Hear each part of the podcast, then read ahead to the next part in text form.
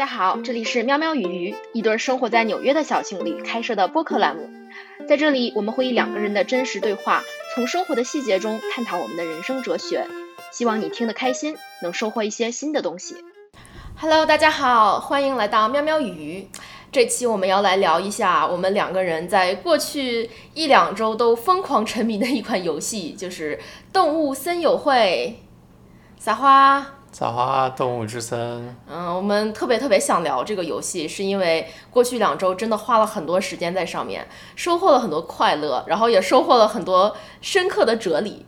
然后我我们真的在玩游戏的过程中。看见了自己内心的执念，然后也看见了，呃，全社会也许很多人都有的一个执念，然后但是也收获了很多人，包括我们自己内心真正向往的一些东西。然后所以这期啊播客就想从一个别开生面的人生哲学角度来跟大家深入的聊一聊《动物森友会》这款游戏。好的，那就从你刚拿到这个游戏刚打开开始说吧，你当时什么感觉？我当时有一种逃离城市的感觉，就是我觉得很多人一开始拿一开始玩动物森，可能就是想着逃离现实生活嘛。因为动物森友会这款游戏，就是它的设定是你要到一个无人岛上去移居，然后你跟啊柜台的狸猫对话，它会把你放到一个飞机上，然后你就来到了无人岛。这个无人岛很漂亮，然后其实不是很大，大概呃一分钟你就可以在游戏里面跑完了。然后有小溪，有大海，有沙滩，还有桃子树。我们的岛是桃子岛，但是也有的岛有别的水果。然后你的第一个任务就是在岛上搭帐篷。所以当第一个晚上我搭起帐篷的时候，我觉得那晚的月亮好美啊！就是觉得虽然我当时是躺在啊纽约家里的床上，然后虽然我们是在疫情的隔离期间哪里都不能去，然后虽然我们处在一个城市的中心，而且大家啊四周都充满了紧张的气氛，但是在那天晚上在小岛上搭好了帐篷的一刻，我是真的觉得我到了一个无人岛上去野营。然后那种感觉非常好，就是非常的平静，非常的安心。嗯，那我当时不是那个感觉，我当时觉得岛上空空的，除了个帐篷，然后你什么都没有。你觉得不好玩吗？你确实知道第第三四天才开始。对，我第一天没有觉得特别好玩。我就是我跟你不一样，是我之前有玩过类似的这种经营的这种游戏嘛，然后一般都是到。过后几天，然后当你开始上手之后，教学完了之后，你开始能采集东西，我觉得那个时候才会变得特别好玩。我觉得还有咱俩的区别，就是我玩游戏玩的比较少。嗯，因为你可能每天都在玩游戏，而且你你玩过很多，就是从探索荒野的角度来讲，比动森制作更精良的游戏。我之前看你玩过那个西部牛仔，然后就就真的在电脑屏幕上看，你感觉在跟在看电影似的，有那种制作特别精良的，让你感觉好像回归自然，然后有一个故事的游戏，就跟这个比起来，的确动森。的这个画面从设计上来说，并没有特别的逼真。就包括在我没有玩动森这款游戏，我看我的朋友在朋友圈或者在微博上晒他们家的截图，他们岛的截图，然后我第一反应就是这个好幼稚啊！就是这个画的不就是动画片吗？为什么会有人沉迷这个呢？是啊。然后，但是当我第一天打开的时候，我就觉得很新鲜，就是因为我好多年没有没有玩游戏了。嗯。然后我觉得又到了荒岛上，然后就还是感觉特别好。那你是怎么开始喜欢上这个游戏的呢？我一开始就很喜欢，然后只是我发现，当我玩这个游戏两三天之后，我的心态就发生了一次巨大的变化。嗯，就是。我一开始玩这个游戏也没有什么目的，就包括我上岛的第一天和第二天，就是去跟游戏里面的 NPC 对话，然后接一些非常小的任务。比如说，他给我的第一个任务是去把岛上的所有树枝都收集起来，然后他们要举办篝火晚会，我就兴致勃勃的去收集树枝。然后第二天我发现有好多事情可以做，我可以去摘桃子，然后我可以去去做东西，比如说我可以自己做一个钓竿去钓鱼，我可以自己做一个斧子去砍树，然后还发现。哦，原来你有一个 DIY 手册，你还有手机，你还可以照相。就是第一天、第二天，我基本就在探索这个游戏，呃，就是让你可以做的事情，因为它的自由度很高。它你每天去跟 NPC 对话，它也就会给你几个小任务啊。但是你你会不断的发现，你有好多好多可以做的事情，就是你可以选择钓鱼，你可以选择发呆，你可以选择砍树，呃，你还可以捉虫子，你还可以去别的岛上逛一逛。然后就也没有什么目的，然后也没有人催你盖房子还是怎么样，你就觉得在无人岛上乱跑。我就觉得就觉得挺开心的，就是很享受在城市中，呃，能在城市的生活里，能够在游戏里获得这个自由。嗯，那你你呢？你前两天玩这个游戏的感觉是怎么样？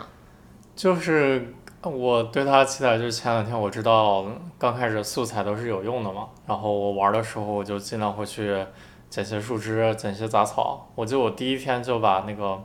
我们本岛上，就是它不第一天还你还没有撑杆跳嘛，你还不能越过小溪，我就把不能越过小溪这边的所有的杂草都都捡了一遍。然后树枝都捡了一遍，然后石头都捡了一遍，就把能搜集的东西都先搜集起来。所以你捡东西不是觉得好玩，你是知道它会有用。对啊。哇，你果然是一个资深游戏玩家。我玩的时候，我前两天真的是特别漫无目的，然后但是因此我也没有很沉迷。我觉得我前两天也就每天打了一个小时、一两个小时那样。然后但是在玩的过程中，正是因为没有目的，我就觉得就很轻松、很快乐。然后在当时白天还在工作，然后晚上或者中午玩一下，觉得就挺开心的。然后在游戏里面找到了一些放松。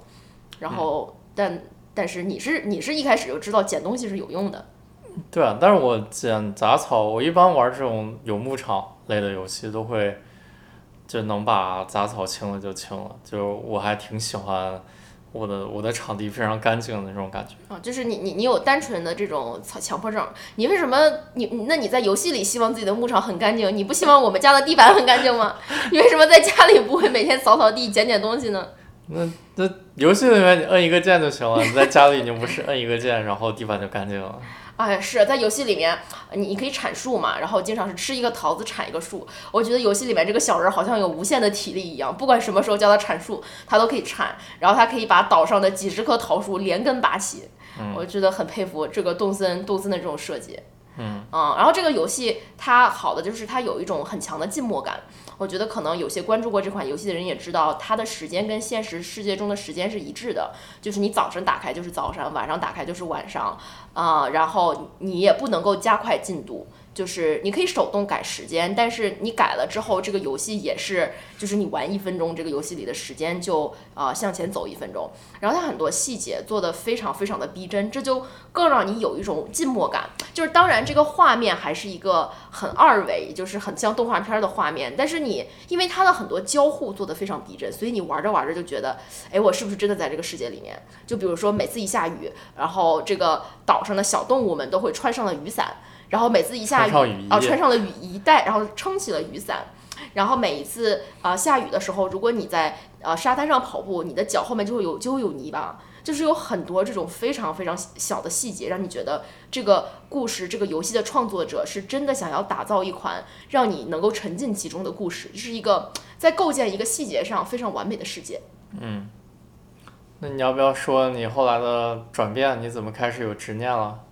啊，就是当我玩到第三天的时候啊，有有开始有朋友邀请我上岛了。就是我身边的朋友会会说，哎，你是不是看你发了什么？你在玩动森啊？你要不要来我岛上看看？然后我就第一次出门去了人家的岛，然后我就被震惊了。就是我的岛上还是我刚刚建建了我的房子。然后人家的岛上都已经是非常现代化的小镇设施，然后他的岛上有有一个日式庭院，庭院里面有好几棵竹林，然后有个大熊猫，还有一个温泉。然后他岛上的居民也特别多，有商店，有有有高级服装店，然后还有有很多很多小动物。然后他的那个岛还修了路，还修了高速公路，就是就是就觉得特别特别厉害。然后他还可以自己挖喷泉。然后我当时就有一种啊，就有一种。嗯，农村的土鳖进了城市里，一下子所有的自尊心都被打击到谷底的那种感觉。然后我还记得那天看完朋友的岛，我一下子我的那种情绪就上来了。然后我当时就就想把手柄一扔，我就跟你说，我说我不玩了。我当时真的就是说我不想玩了，我觉得玩这个游戏特别没有意义。然后当时你还没有发现我非常不开心，然后你只是接过我的手柄，你说哎挺好玩的，然后你就自己去玩。对啊，就是那几天你特别喜欢去看别人的岛。对，看别人岛，我就想看看，因为这个游戏它有个机制，就是它有，就是不是说你固定的每个人到某种阶段你可以拿到什么样的东西，就是它这个游戏里面有非常大的随机性，比如说你打落个气球，气球里面就可能有个家具什么的，就你拿到拿到的东西都非常随机，所以这个应该没有完全两个人，没有两个玩家有完全一样的家具。所以我当时去别人的岛上就非常好奇，就是这个游戏里面有什么样的元素，有什么样小的东西，然后然后我就会非常期待，就是我自己能拿到什么样的东西。所以你看了人家的土豪岛，你不会嫌我们的岛又小又破，你反而会觉得，哦，人家可以有这种可能性，我也可以收集这些东西。对啊，我就可以看他大概会做哪一类的东西嘛，然后就想，哦，我原来也可以拿到这样的东西。我发现你是一个很认真在，就是游戏就是游戏的人，你会觉得游戏里面有很多很小的任务，你要把这些小任务完成，所以能够让你感到刺激和快乐的，就是一点点去完成这些小任务，然后形成一个很快速的奖励机制。是呀，但是我我觉得我一开始玩这个游戏，我的奖励机制就是逃离，就是觉得我在岛上什么都不做挺好的。然后当我看了朋友的岛之后，就像之前我们做博客里我跟大家聊过，可能因为我是一个在跟人比较的这个执念执念里面活了呃十几年的人，所以这种执念二十几年。二十几年的人，所以这种执念在我脑子里面是根深蒂固的。我真的是一看朋友的岛，尤其是你想现实世界中的朋友，我就觉得，哎呀，他也要工作呀。然后哦，我个我那个朋友也是律师啊，怎么他的岛就建设的这么好？然后就是就那种你现实生活中，你可能跟你同事什么的，你就会想互相比一比，或者有的时候你看他做的这个事情，你觉得哦你也想做。然后我就一看人家的岛做的这么好，然后我就真的是那种无法控制的心里的那种巨大的失落就涌来了。然后当时的那一瞬间的情绪真的是强烈到让我都特别讨厌这个游戏。然后回家看到我的岛，我觉得我怎么看它怎么不顺眼，我觉得这个岛好丑、好小、好破啊。然后当时就就心里非常难受，嗯。然后我是过了过了第二天，然后因为我我忘记是因为什么，反正我再次打开这个游戏的时候，我忽然就意识到了我的这个情绪。你怎么怎么就意识到你的情绪了？就是我在打开游戏的时候，我忽然观察到了我心里对我自己岛的这种厌恶感，然后我就会在想，哎，为什么我会厌恶它呢？我明明第一天上岛的时候，我也什么都没有做，我的岛也很荒，但是我就是觉得这种自由探索的感觉非常的快乐。我觉得这个就是我们在播客里一直聊到的所谓冥想啊、自我观察所带来所带来的一种觉知，就是有可能在那一瞬间，我还是没有办法控制的被我的这种。呃，执念根深蒂固的执念所裹挟掉。但是，当我不断的通过冥想给自己修炼觉知，我可以看到它，我可以观察到它。就是在那一瞬间，我意识到，哦，我并不是一定要去讨厌我的岛。我我并不是一定要在看了我朋友的岛之后，觉得我的岛很不好，就是这个东西就好像是身体自动给我输送了一个信号，就像我们之前一直讲的，因为我过去的人生总是喜欢跟别人比较，然后能通过跟在跟别人比较中赢得竞争而获得快乐，所以我的身体就习惯性的认为只有这种方式我才能获得快乐，所以他每次让我啊让我在见到别人的时候，就会本能的让我去跟别人比较，因为他想让我赢，他想让我心里有一种想赢的欲望。然后，所以这种东西就好像成为了一个习惯。然后，但是就好像人可以通过不断的训练去克服自己的习惯。那在执念这种习惯上，人也可以通过冥想，然后不断的增加觉知，然后不断的应对自己的情绪问题，来增加自己对于这种执念的敏感，增加这种执念的观察。反正我当时就观察到了，然后我就忽然意识到，这不是我前几天还在录播课批判自己的一种执念吗？为什么？为什么它又重复在我身上了呢？为什么？为什么我总是陷入这种执念呢？然后就当时意识到那一瞬间，觉得还挺震撼的，对自己的了解又又增进了一层。那你也没什么改变吗？你有了这样，你意识到之后，你不是更加拼命的去建设你的岛了吗？对，就是你从意识到呃到你能够改变，就是你能够，我首先我观察到了它，然后但是我觉得。我怎么跟这种执念相处，也是我现在还在探索的一个问题。我们接下来会讲到，呃，在那之后发生的事，就是我们玩游戏十几天了吧，差不多一两周，十天差不多，十天吧，对吧？然后刚刚讲到第三四天嘛，然后在在那在在大概第四五天的时候，我就意识到了我的这种呃厌恶的执念，然后但是我还是。就是我，我还是改变了我的游戏策略。就是在在那之前，我可能一开始上岛的时候，每天就玩一两个小时。但是当我看到了我朋友的岛之后，我每天开始玩四五个小时，就真的是早上起来我就玩。然后有的时候我在打电话会，我就一边戴着耳机一边玩。然后晚上睡觉前还要打到半夜。然后就那那个时候我玩就是有目的的了，而且我每天会上网看很多攻略，我会知道哦，原来你挖铁矿石是有技巧的，你要先挖坑再挖铁矿石，然后你要你。要去收集素材，然后你要怎么赚钱，然后你要怎么解锁各个阶段，就是在那个时那个那那那几天，我看了好多好多的攻略，把这个游戏未来所有的走向我都已经知道了，然后我就清楚的知道我要把我的岛建设成什么样子，然后所以我每天就很努力的在这刷任务呀、刷金币啊、刷狼蛛啊，然后都是我刷的嘛，你也没有刷呀。就没有刷狼蛛，但是我在刷任务嘛，嗯。而且就是每每次就是你赚点什么钱，我就去买买买，因为我就要把我的岛装饰起来，就是在在那几天就进入了一种呃非常努力的爆肝模式，就是想要迎头赶上。就虽然我观察到了我的执念，但是在那几天我还没有没有办法很好的把自己跟那个执念执念脱脱离掉。那几天也是你特别沉迷的时候，我我所谓的沉迷，我就是刷刷素材。对，但是你刷到停不下来。就是我说每天玩五六个小时是咱俩加一起，就比如有的时候我玩仨小时，你玩仨小时，而且咱俩玩的风格特别不一样。你要不说你，你要不说说你，你每次是怎么玩的？我就是在网上看到可以快速发家致富的方法嘛，就是刷狼珠，然后有的时候就会跑到一个岛上，然后把那个岛上什么树啊、花儿啊全摘了，然后就造陷阱，然后刷狼蛛，然后一刷就可以刷很久那样子。就是我觉得你是你也是在沉迷，因为那几天我叫你停，你从来都不停。然后你从来都是一起来，就是比如说你看会儿书，你就说哎呀我玩会儿游戏吧，你就打开了动森。就是你你也是有沉迷，只不过咱俩的沉迷的驱动力是不一样的。是我没有想着要把岛布置成什么样子，但我更想的是收集搜集到资源，然后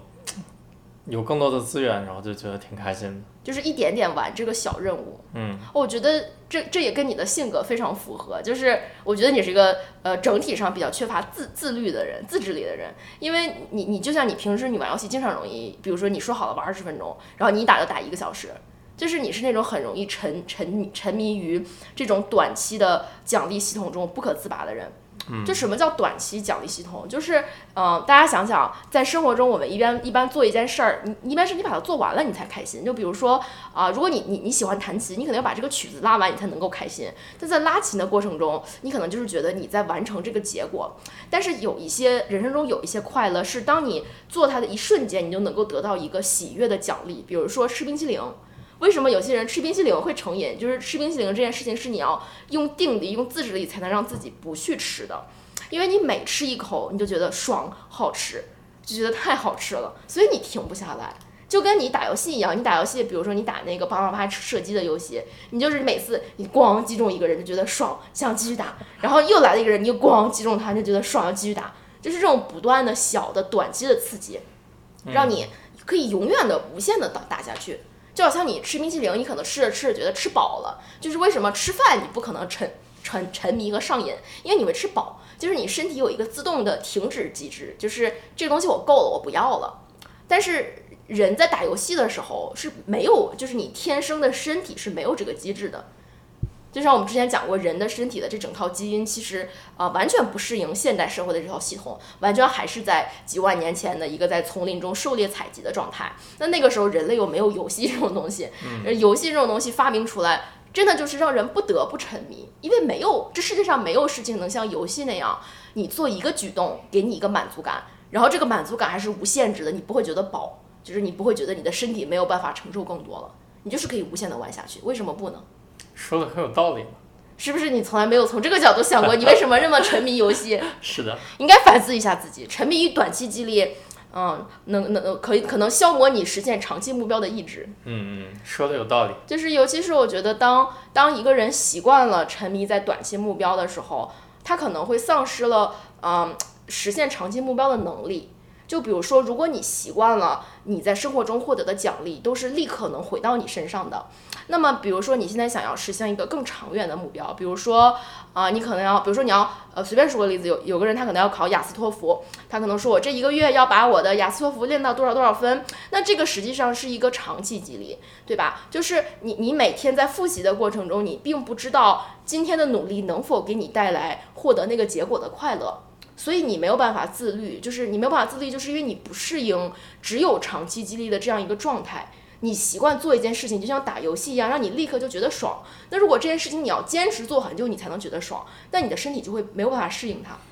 那我就应该把长期的激励转化成每次我做就觉得爽。对，就是就比如说，我想让你做家务，然后那那你说做家务这个事情，你你你你的爽就是你要做完了，我夸夸你，你觉得爽。那你怎么才能让你做到？你看见地上有个脏东西，你就把它脱掉，你就觉得爽呢？那你就疯狂的夸我，是不？就是是你你剪一下我就夸你一下，剪一下我就夸你一下，我给你手动制造短期激励。可以。但是此为自律的本质就是你学会去把长期激励变成短期激励。但这种东西就像我我沉浸在跟别人比较的执念里面，其实你沉浸在一个人沉浸在对于游戏这种短期激励的呃执执念里面，也是一种执念。就是当你永远想着我做一件事情要立刻看到反馈，那你习惯了，你的身体习惯了这样一种短线的反应，它可能会不知道怎么去把长线的目标转化成短期激励。就这是一个需要学习的过程。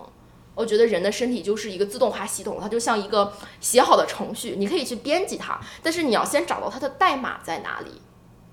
所以说回到游戏沉迷的这个话题，嗯，我觉得我们两个刚刚是用自己的例子讲述了玩游戏的两种错误姿势，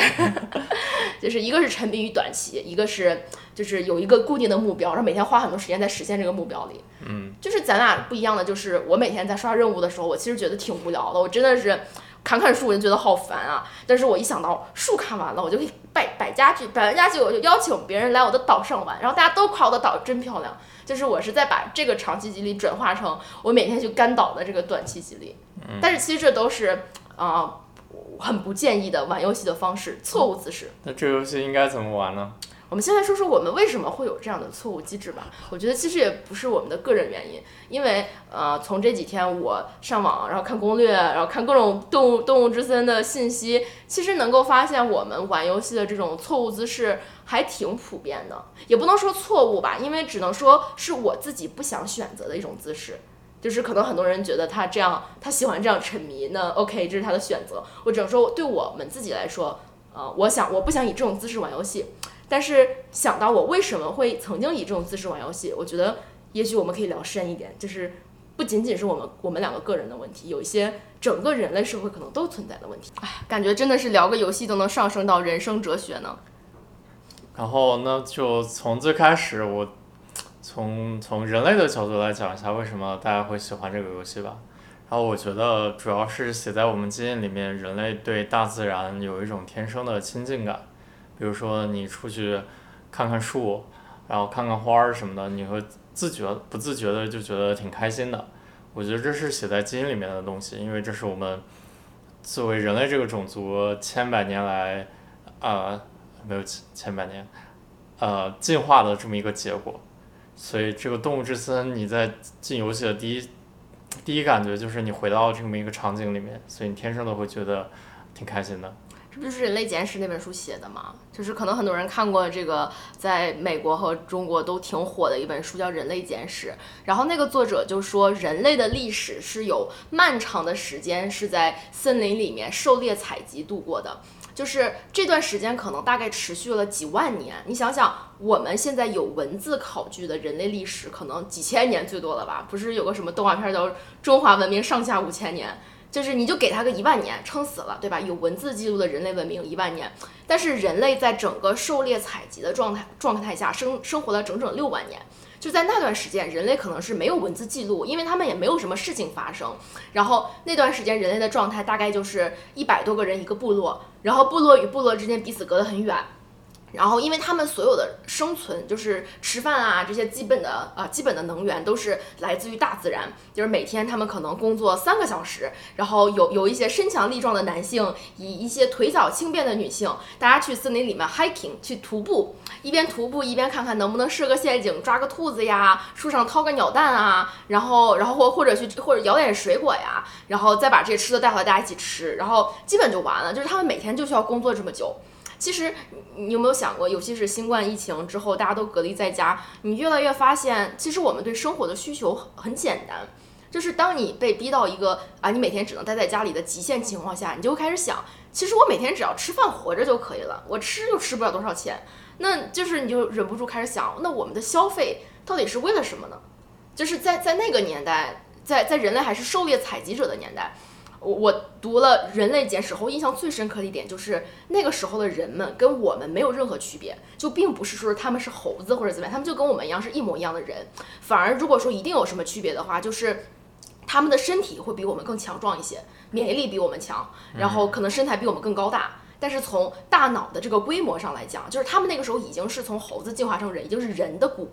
的脑袋了。他们从脑容量来说，跟我们是没有区别的。就是把现在把你扔回去，他们也会觉得，哎，你只是一个头发比较短，然后看着比较干净的同类，但是就是一模一样的人，就是既然还是我们这样的人，但是生活在那样一个状态下，然后曾经我们习惯于现代生活的人会觉得，哎，那那种状态他们应该活得很惨吧？嗯就是应该是每天朝不保夕，然后然后食不果腹，然后那个精神非常枯燥无聊的时候。但是看了《人类简史》这本书。会让你觉得非常呃叹为观止的一点就是完全没有那段时间，因为你想想那种状态的文明延续了六万年，如果说他们活得很惨，就是每天被天敌追着跑的话，怎么会活那么久呢？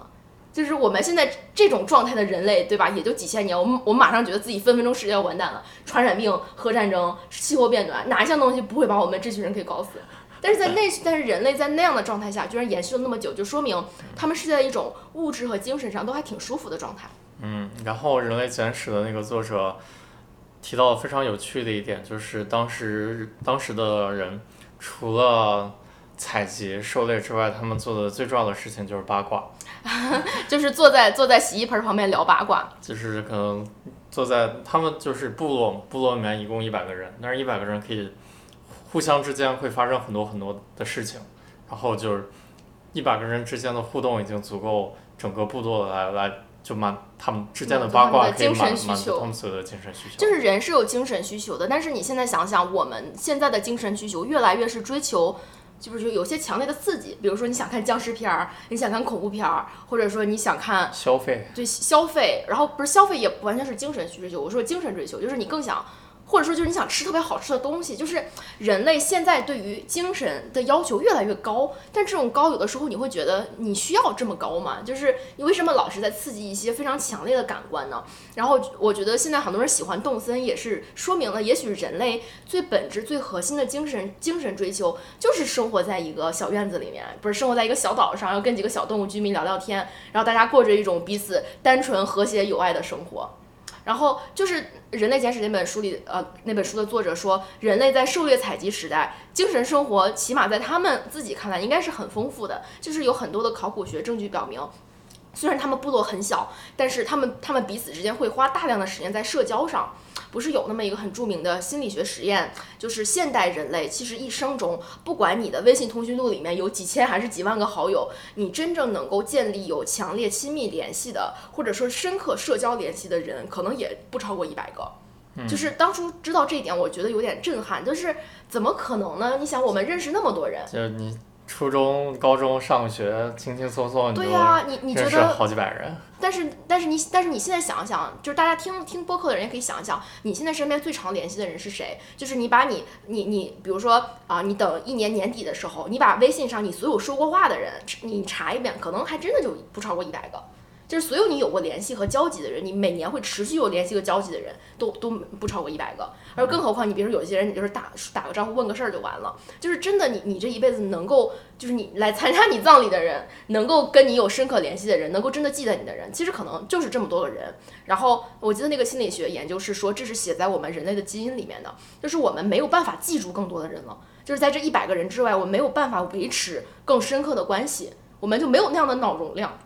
然后我觉得这就让我当时让我立刻想到了《人类简史》那本书的作者说，那是因为在漫长的六七万年的进化里，人类就是以这样一个一百人一个部落的小小规模的群体生存的，就是所以也许那样是一个我们会觉得更快乐、更满足的一种生活方式。就是尤其是现在，你不觉得社交网络上你上微博，然后你看一个明星下面几几万个评论，有时候你不觉得挺吓人的吗？就是。就是你觉得哪儿来那么多人呢？就觉得好多人啊。是啊。就是我之之前不是还有人讨论过，就是当在网上当网红、当明星这些人，他们很多人有心理问题，就是因为人脑的这个从脑神经科学和生物进化的角度来讲，你是没有办法承受几千个人对你的恶意的，就是这个东西完全就超超乎了我们这个程序的算法极限。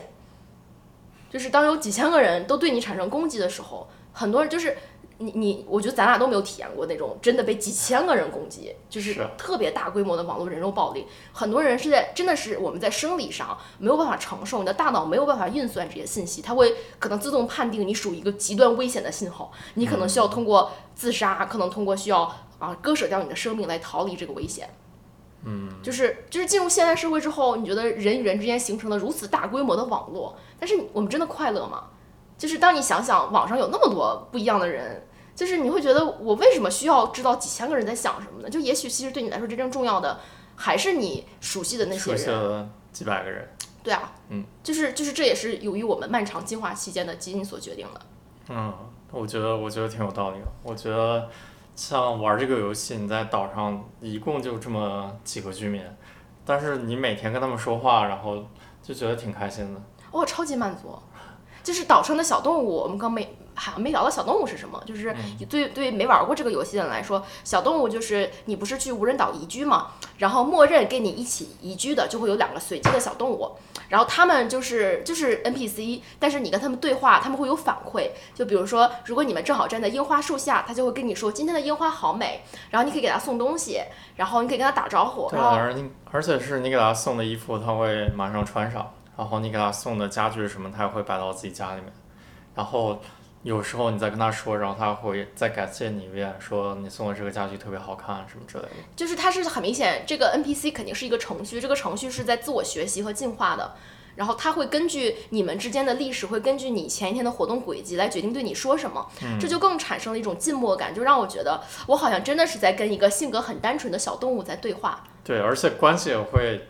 越变越好嘛。对，就是就就是你刚开始嗯比较陌生，然后到后来就是明显对话，会觉得他跟你特别熟悉的那种感觉。嗯，然后他会他会跟你分享他的心事，比如说，哦哦，我我没有跟你讲过，有一天我们我们我们我们一个岛上的那个狒狒，然后忽然跟我说，就是那个那个那个斑马，忘了它叫什么，阿排，就是狒狒忽然跟我说，哎，阿排刚刚穿的那件衣服好好看啊，我甚至觉得有点心动呢。然后我当时就哎，原来动物之间还他们还会谈恋爱啊，就是觉得呃就是觉得这个游戏设计的真的非常神奇的一点，不仅仅是在于它。这些外观布景上的细腻，还是它处理这些动物之间关系的细腻，会让你觉得哎有八卦可以听，狒狒要跟斑马谈恋爱了。对，而且我觉得就是现在很多人把这个认为是一个社交游戏嘛，但我玩这个游戏这么久，从它本身的流程上来说，它没有很鼓励你去社交，它没有告诉你你必须要跟好友连接，就是你这个岛你可以慢慢把它建成一个有十个小动物，最多有十个小动物来住的岛，你可以，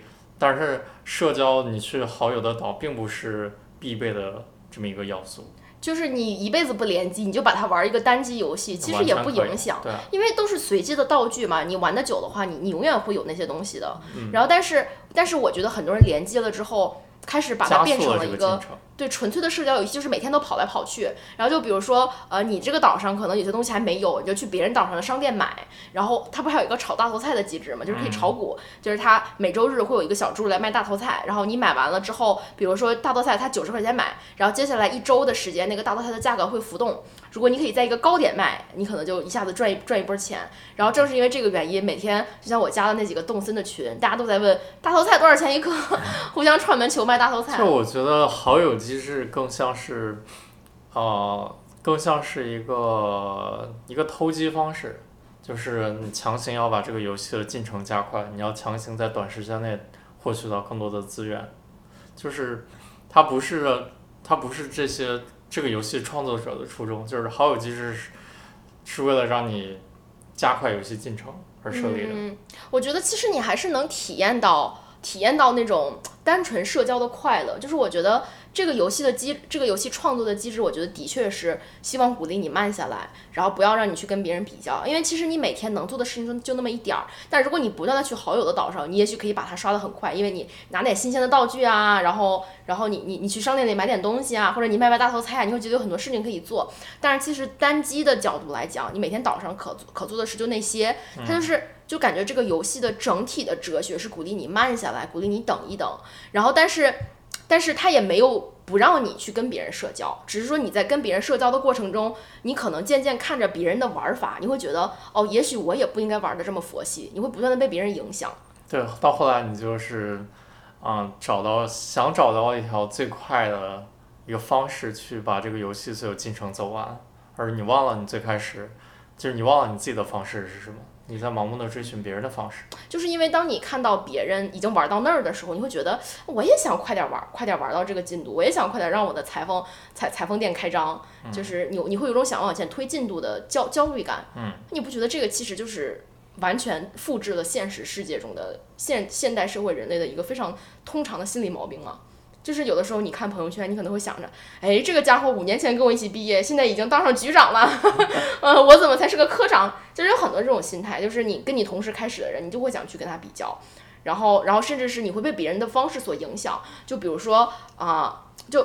就就比如说，假如说你在一个工作环境里面，然后如果大家都很努力，都觉得一件事情很重要的话，那你也会觉得哦，好像我我也不得不把我的所有精力投入到这上面。嗯，我觉得尤其是像我这种曾经在纽约大律所做过的人，完全能体会到那种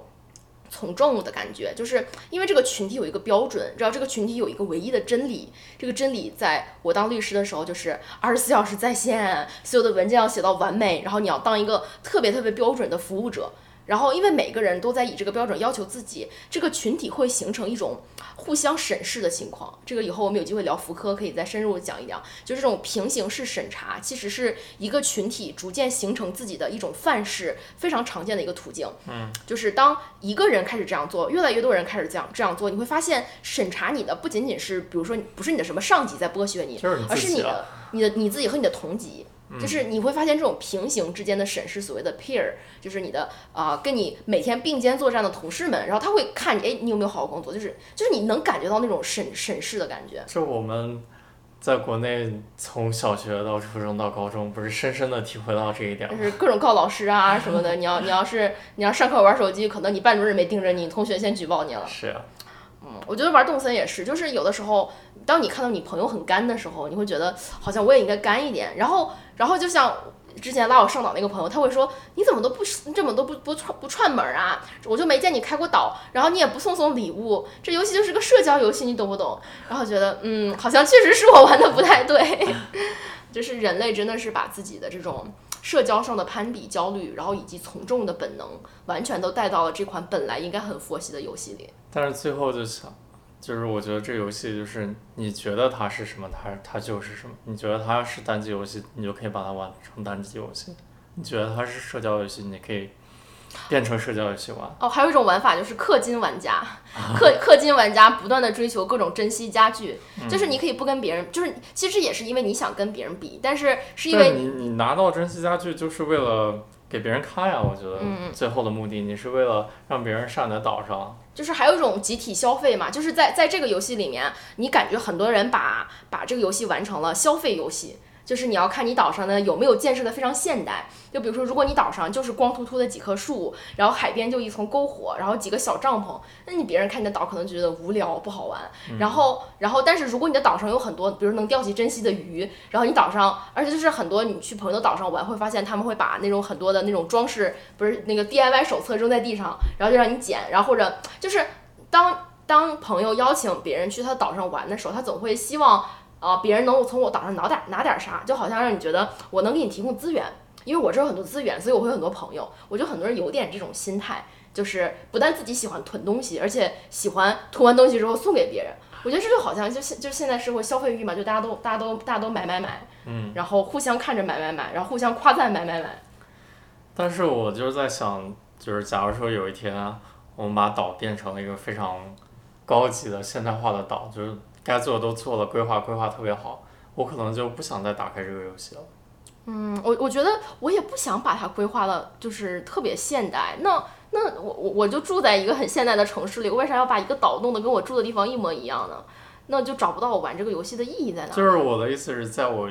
假如说有一天我拥有了很多很多的资源，然后把这个东西都布置得特别好的话，然后我就在那一刻我我就不想再打开这你就个游戏。达到了这个结果，对，就是你就觉得，我觉得就 so what，嗯，觉得布置的很好又怎么样呢？嗯，但是我我我们的岛好像离那个状态还差很远吧？是啊，就是当然，动森也不是每个人都会玩成这样，这也是我觉得这个游戏最神奇的地方，就是它是有很多很佛系的人在玩。就是你你你在现实生活中很可能你是个什么样的人，你在游戏里你就会把你现实生活中的执念也好，你的规律也好，复制到这个游戏里面。但是就比如说我在朋友圈里看到我一个不认识的人，然后他玩这个游戏就也没有去。不知道，然后他他就弄了一个自由女神像放在他的那个岛上沙滩上，然后用他他那个你可以自己 DIY 自己 DIY 画嘛，就是你可以像呃绣十字绣一样，在他那个画布上写字，然后他在画布上写纽约加油，就是因为是纽约疫情期间嘛，然后当时看了那个，我忽然觉得哎好像有点感动哎，哦，然后他还他还把所有的鱼堆在一起，然后弄了一个什么海鲜大排档甩卖，就是有人玩这个游戏可能就是觉得好玩。然后包括还有我们刚刚看那个视频，在动森里面搞团建，然后去去去啊，就是就是四五个人来一个竞速赛，然后把这个岛挖成了各种各样的赛道，中间堆上了障碍物，就是就非常有创意，很多人真的很有创意。嗯，就是不光是你囤东西，就是不是你啊把岛布置的漂漂亮亮才是唯一的玩法，就也许在一个开放的世界里面去探索它能给你提供的可能性，我觉得这也是这个游戏最有魅力的地方。嗯，我觉得最近这几年都是这种。开放性的世界的游戏就特别火，像之前《我的世界》也是，或者那个还有那什么 Minecraft，好像听人说过，但我都没玩过。就是你只有简单的像素点，但是你可以创造出任何就很很多你想创造的东西。就有可能就也是体验了人们在现代社会中被陷入这种这样一种执着中，就是每个人都好像生活在陷阱里。你好像读书的时候很努力，你非常拼，然后你工作的时候还很拼，然后拼拼拼你也不知道为啥拼，就是为了有买房子，有更多的资源。然后你工作很努力，你好像很有钱，但是你没有一点点自己的时间，你也没有一点自己的自由。就好像你从出生到长大，你做的一切事情都是有一个主流标准在告诉你，你要往前往上，你要做这种这些赚钱的工作，然后你要去九九六怎么怎么样，有各种各样的叙事在给你洗洗礼。就是好像你一定要追随这种声音或那种声音才对。就是你自己，那你自己真的想要的是什么呢？也许你真的想要的就是一种随心所欲创造的自由。对。就是在一个有无限个可能性的岛上，你可以做海鲜刺身大排档，你也可以写纽约加油。就是也许这种自由是现代人最渴望、最宝贵的。对啊，我觉得这个游戏可能会让一些人去停下来想一想，自己到底要做什么。哦，我不是跟你讲过，我今天啊早上看那篇文章，就是讲好像是国内的一家三口，呃，新冠期间被疫情期间被困在家里，然后大眼瞪小眼的待了一个多月，然后正是动森让这三个人可以维系一种。啊，一种非常神奇的感情，就是就是本本来三个人就好像没有一家三口，觉得没有什么共同语言。我想要是我跟我爸妈在一起关一个月，我们可能也不会每天天天都在一起，因为毕竟有自己的各自有各自的事情。但是就因为有这个游戏在，他说他们一家三口都开始玩游戏，而且他说他在游戏中重新发现了自己父母的闪光点，就是我那个那个那个那个报道我印象特别深刻。他说他妈在玩游戏的时候。就是不喜欢去推剧推剧情，就喜欢收集资源。然后比如说天天去砍树，然后天天去钓鱼，然后把所有东西都囤在家里。然后每次这个二十多岁的女儿想去想去做点什么，想去用 DIY 造个什么东西的时候，他妈就说：“哎，我有的，我有的，我都囤好了。你看，我就跟你说这些东西，你用得上吗？”就就感觉就特别可爱，就是真的是日常生活中我们父母会会习惯于做的那些事情，但是你放到游戏里，忽然就能发现它的闪光点。对，我想想，我小时候就是跟我爸一起玩游戏，然后就是。玩那个《仙剑》系列嘛，《仙剑》系列是你需要练级嘛，然后他就会帮我练级，然后练完之后让我去打怪，然后推剧情这样。我觉得，我觉得父母对跟孩子玩游戏也永远是那种服务型人格，就是 我帮你把你所有东西都准备好，然后你想玩什么你去玩，然后我就在单纯的享受这个帮你让你做的更好的过程。嗯，就这个其实是很多现实生活中父母对对子女的一种态度，就是我我我能让我快乐的事情就是去给你铺路。就是我给你做点事情，给你收集点材料，我就觉得很快乐。我的快乐就是让你去做你自己想做的事情。但是在这个动森的这么一个小的情景下，你可能会意识到，哦，原来你爸妈是这样的。嗯。就能让你，就不不会拿的那么理所应当，能更更知道感激。更知道感激一点，对啊，而且哦，那个故事里面，呃，那个报道里面还有一个很很令人深刻的细节，就是就他妈呃说他他妈在玩游戏挖坑嘛，然后老是挖不对。然后，但是他一开始觉得很不耐烦，后来就觉得好像其实也无所谓，挖坑挖对了又怎么样呢？然后，所以他妈他就每次他妈在挖坑的时候，他就在旁边看着，他妈挖错一个坑，他就填一个坑，然后也然后也不管就是浪费时间或怎么样，因为本来就不重要，重要的是人与人之间在玩游戏的过程中体会到的一种比平时交流还更深刻的一种感情，一种联系的纽带，说这个是最珍贵的东西。我也就是非常欣喜的看到能有人在这款游戏中发掘出了一种嗯更更美好的感情。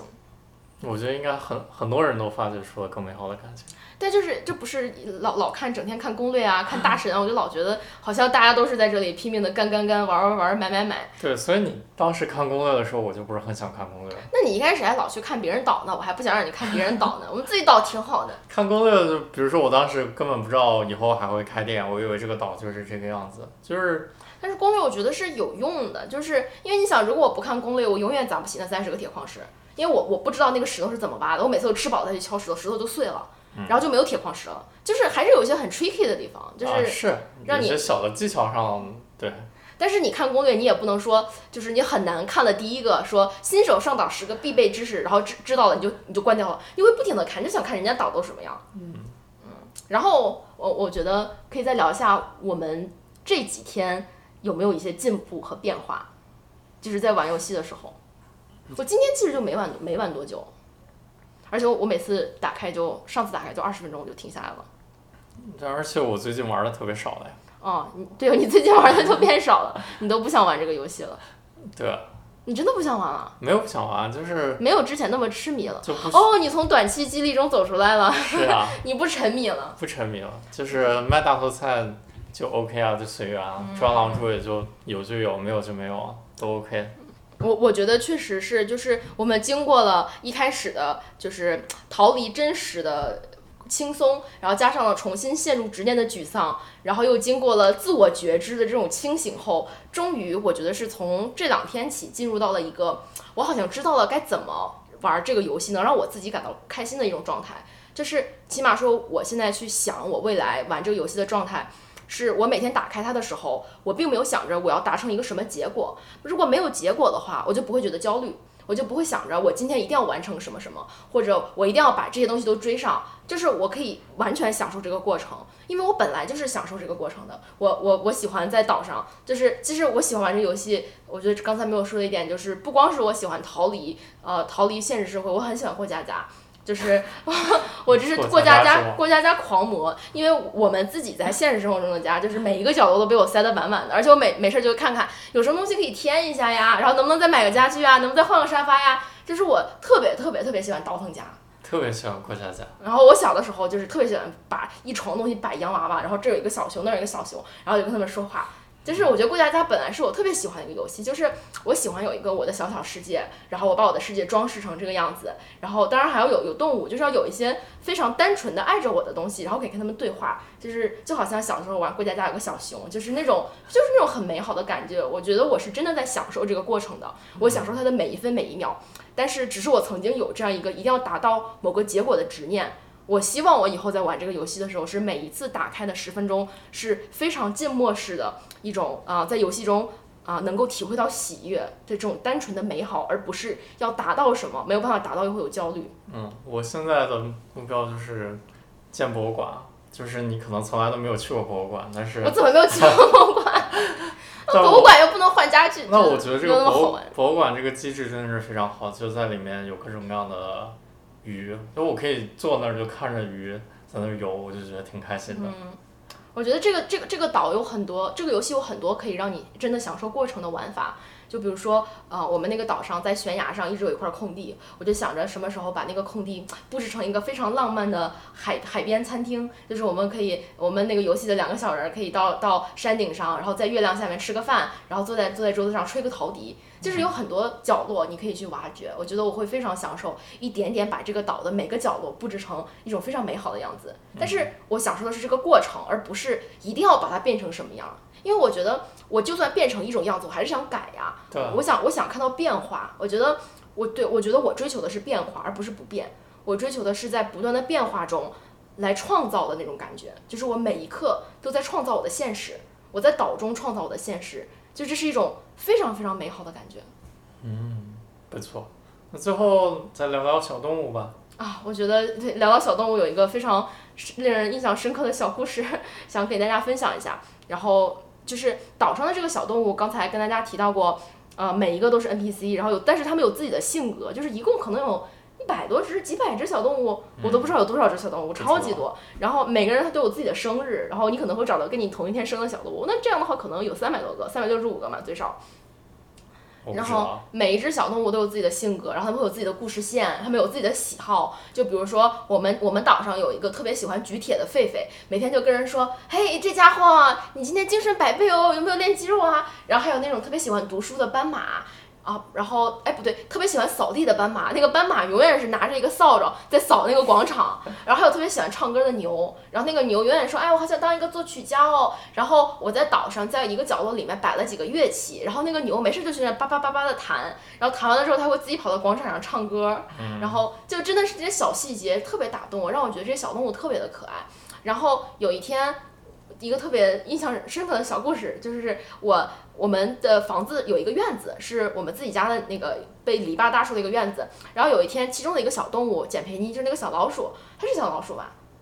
它是是吧？它是小老鼠，对，小老鼠就跑到了我的院子里，然后它就在那儿转，然后我就跟它说话。我一开始觉得它可能就是走到这儿的吧，然后结果它就像一个活的这种活的东西一样，它就抬头看了一下我的房子，说：“哎呀，你刚扩建了房子，你能住在这么漂亮的房子里，真的是好幸福的一件事情呢。”然后当时那一瞬间，我一下子就哭了。